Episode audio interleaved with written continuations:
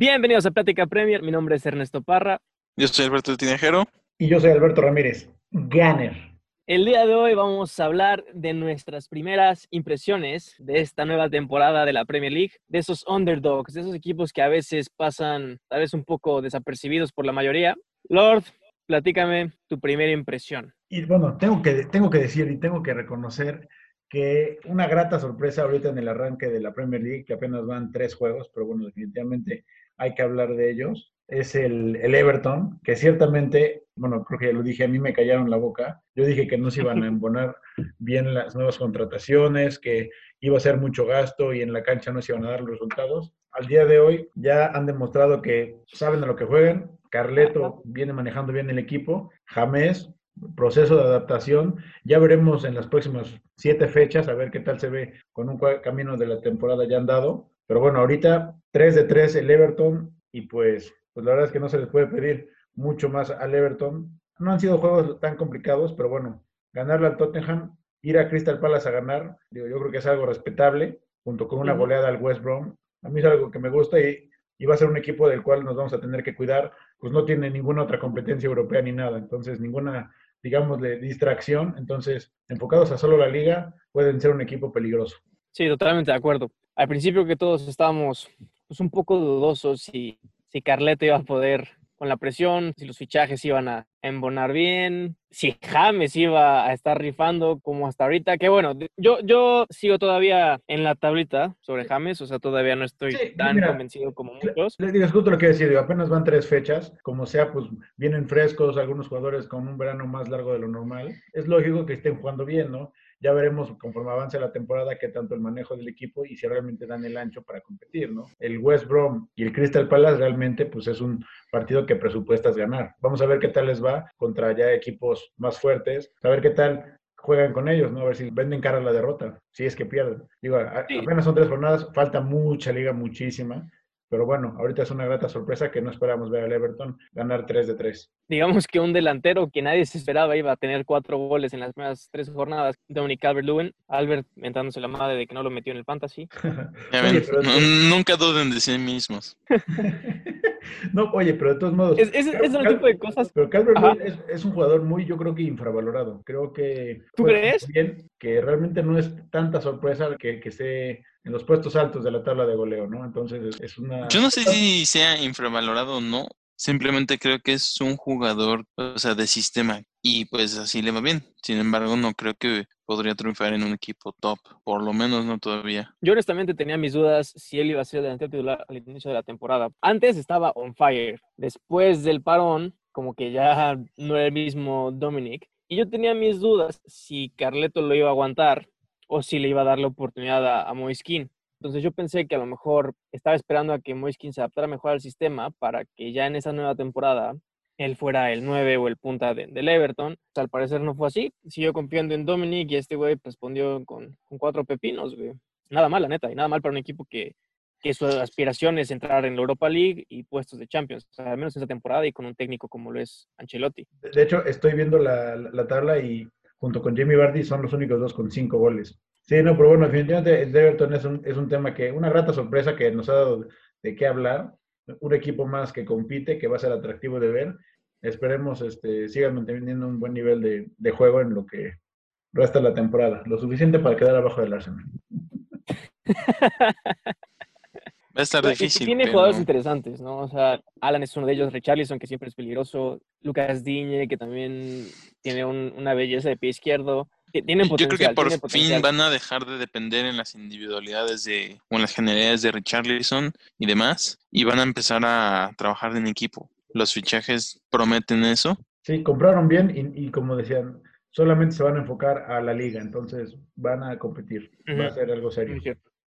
Albert, tu primera impresión.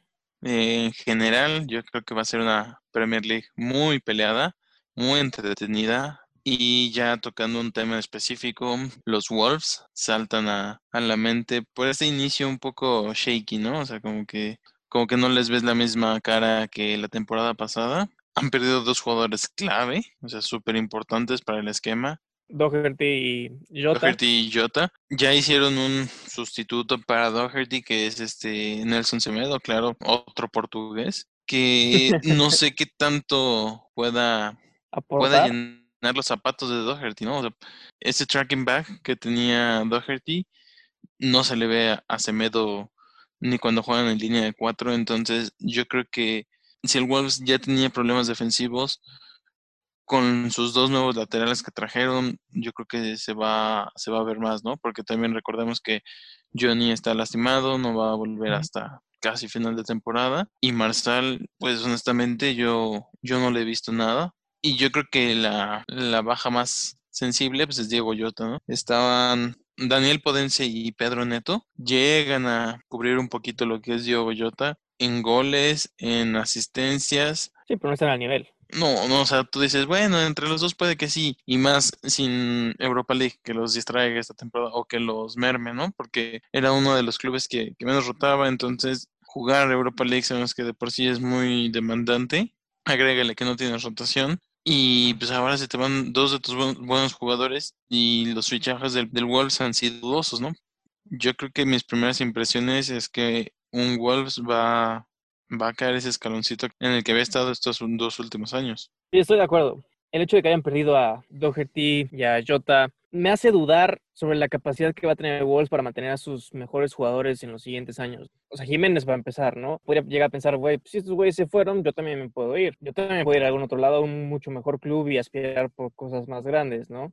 Y al final del día creo, que, dice esa ahora nunca. la mentalidad Ajá. Bueno, que, realmente ese siempre fue el nivel de Wolves. O sea, nosotros como que lo tenemos en una... Les tenemos estima, nos gusta cómo juegan, son atractivos, pero de eso, hacer un equipo que esté constantemente en Champions League, peleando el top 4, el campeonato, pues realmente e, era el nivel del que el, contendiente ganoso, que eventualmente pues iba a acabar siendo el equipo brincolín. pero ese era la temporada pasada, pero, o sea, si ves el proyecto, o, sea, o si quieres ver más allá de, solo una temporada, pues uno esperaría que fueran mejorando, ¿no? Vas trayendo jugadores que complementen tu plantilla para que de verdad te vuelvas uno de esos equipos. Yo, creo, que influyó mucho no, no haber clasificado a Champions esta temporada y creo que muchos se dijeron o se vieron como en la situación de, güey, es que este es, este es el techo del equipo, bien como dices Beto, ¿no? Este es el techo y realmente está difícil que podamos nosotros como conjunto aspirar a más. Voy a ver por mi carrera yo estoy de acuerdo en que Wolves en este caso va a ser una diferencia negativa comparada con el año anterior. No estoy seguro si por, bueno, seguramente va a influir el tema de que se fueron Doherty más Diego Jota, pero no los descartaría aún. Les va a ir peor, o sea, yo también digo que les va a ir peor que el año pasado, pero tampoco los tiraría luego, luego a, la lona. ¿Estos primeros tres juegos no han sido los mejores? Han, han dejado de ser, han dejado de ser. Pero bueno, eh, eso es Wolves. ¿Algo más quieres agregar, Albert? No, no, nada más. Bueno, ahora mi primera impresión es igual, la misma que ustedes dos. Se va a poner buena la liga. Hay equipos que nos van a, a, decepcionar muchísimo, hay equipos que nos van a sorprender como siempre. Y uno de los que creo que nos van a sorprender más, o más bien nos van a seguir sorprendiendo, va a ser el Leicester. Probablemente después del, del colapso post-parón, esperábamos que el equipo pues regresar a su lugar natural en la tabla esta nueva temporada, ¿no? Pero la neta es que cuando le ganó al City, o sea, sé que se puede argumentar que el City eh, estaba carente de opciones, muchas lesiones, etcétera, pero un 5-2 no es poca cosa, como que han ido de menos a más y eso, eso me hace pensar que Brendan aceptó sus errores y se dedicó a mejorar la plantilla que ya tenía. Bueno, desgraciadamente para todos nosotros del top 6, Lester está ahí para echarnos a perder la fiesta, la neta. Jamie Bardi, o sea, literal como un buen vino, mejora con la edad. Este, en Castañe o Castañ, no sé cómo se diga, a pesar de ser opción de cambio en el Atalanta, ha dejado una muy buena impresión y se ha adaptado súper bien. Justin, que desde la temporada pasada ya mostraba destellos de su calidad. Tillemans es una absoluta joya en el medio campo. Soyuncu o Soyuncu, demostrando literal por qué fue elegido entre los mejores 11 la temporada pasada. Harvey Barnes, que es un perro crack, va a ser muy bueno y seguramente un futuro internacional de Inglaterra. Este Leicester se ve peligroso. Estoy, estoy de acuerdo. La verdad es que Leicester es un equipo sólido, es un equipo que ha estado mostrando buenas, buenas cosas. Ir al Etihad y meter cinco no es cosa menor, como lo decías. Y pues bueno, sí hay que tener cuidado porque si los agarras en su día es un equipo muy difícil de vencerle.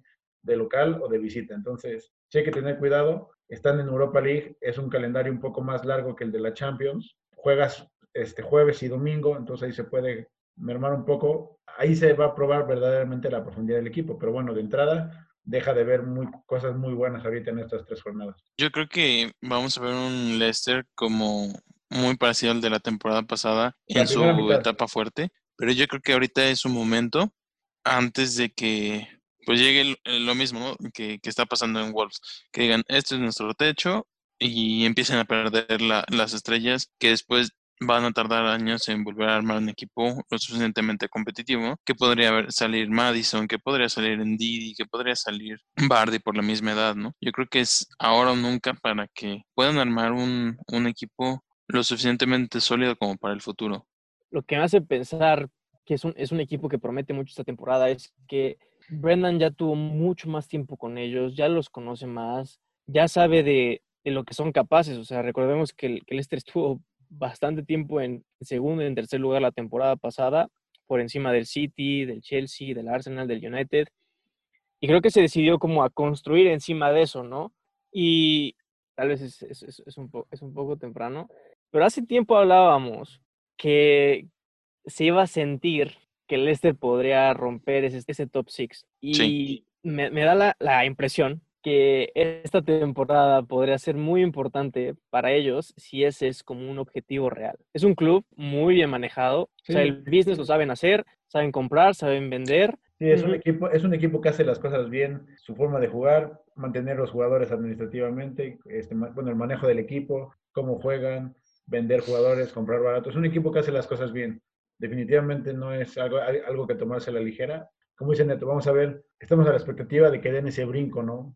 Para considerarlos realmente importantes, no solo a nivel nacional, sino también en, Europa.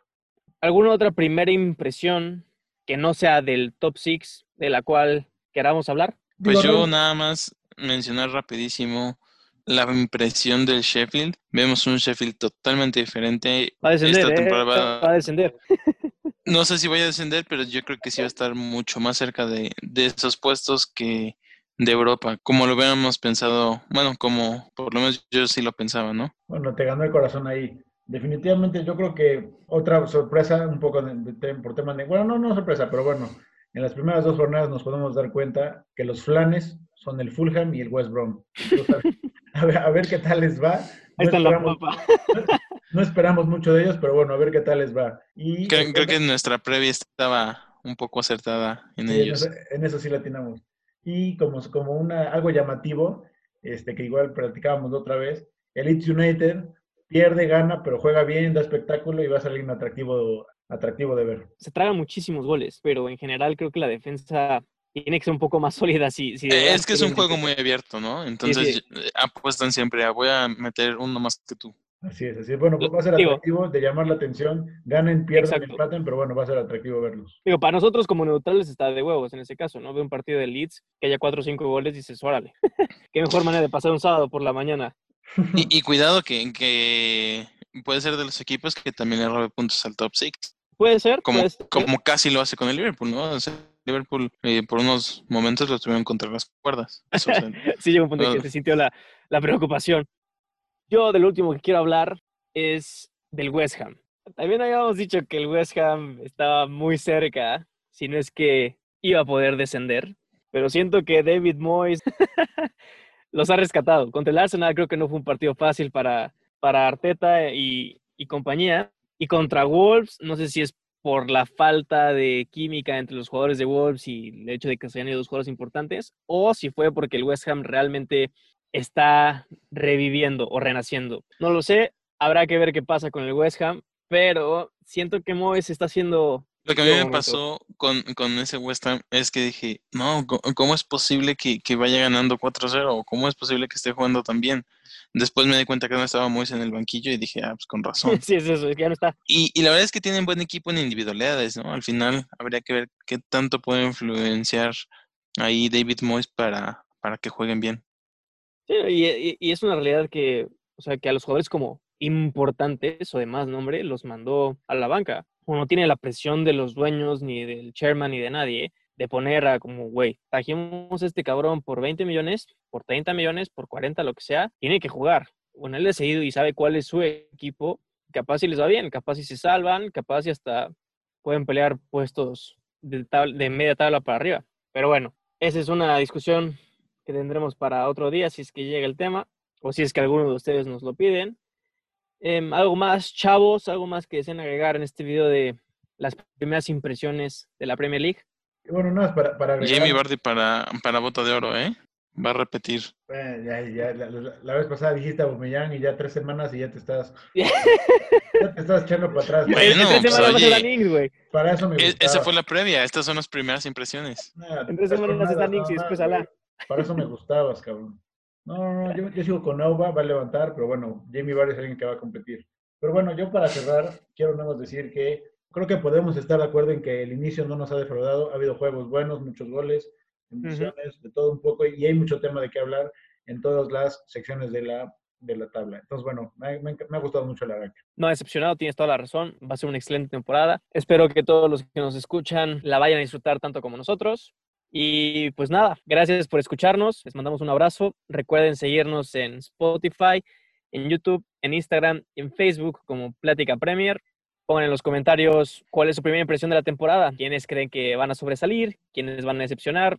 Queremos leerlos y escucharlos.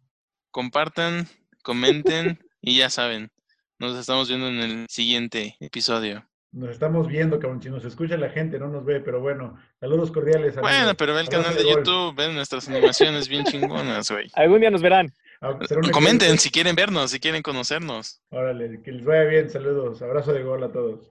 Que estén muy bien. Gracias por escucharnos.